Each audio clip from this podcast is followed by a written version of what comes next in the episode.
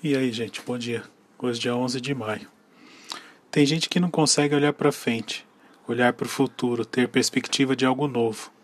Esse tipo de pessoa fica preso ao passado e não consegue andar para frente. Gente, esquece isso. Justamente agora que é hora de reinventar o mundo. O mundo mudou. Deus ensina que a gente precisa olhar a vida de forma diferente e não ficar preso ao passado, senão a gente nunca vai conseguir progredir. Uh, geralmente essas pessoas ficam presas ao passado, elas ficam dizendo: Nossa, mas era tão bom daquele jeito, as coisas estavam indo tão bem. Esquecer o passado e focar no futuro, porque senão vai acontecer como aconteceu com a mulher de Ló.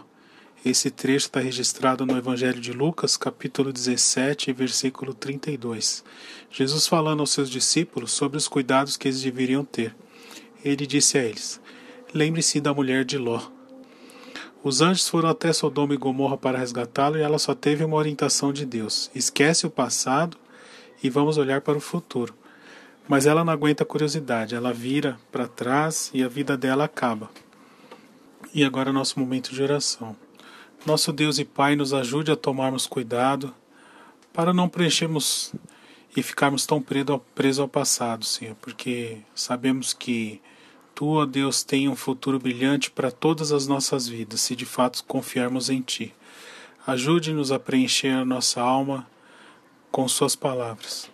Agora gostaria de pedir, Senhor, em particular, que abençoe toda a prontidão que está iniciando o trabalho hoje, Senhor. Que o Senhor os proteja, os guarde e os livre de todo o mal. Abençoe também todos aqueles que estão em descanso e suas respectivas famílias, Senhor.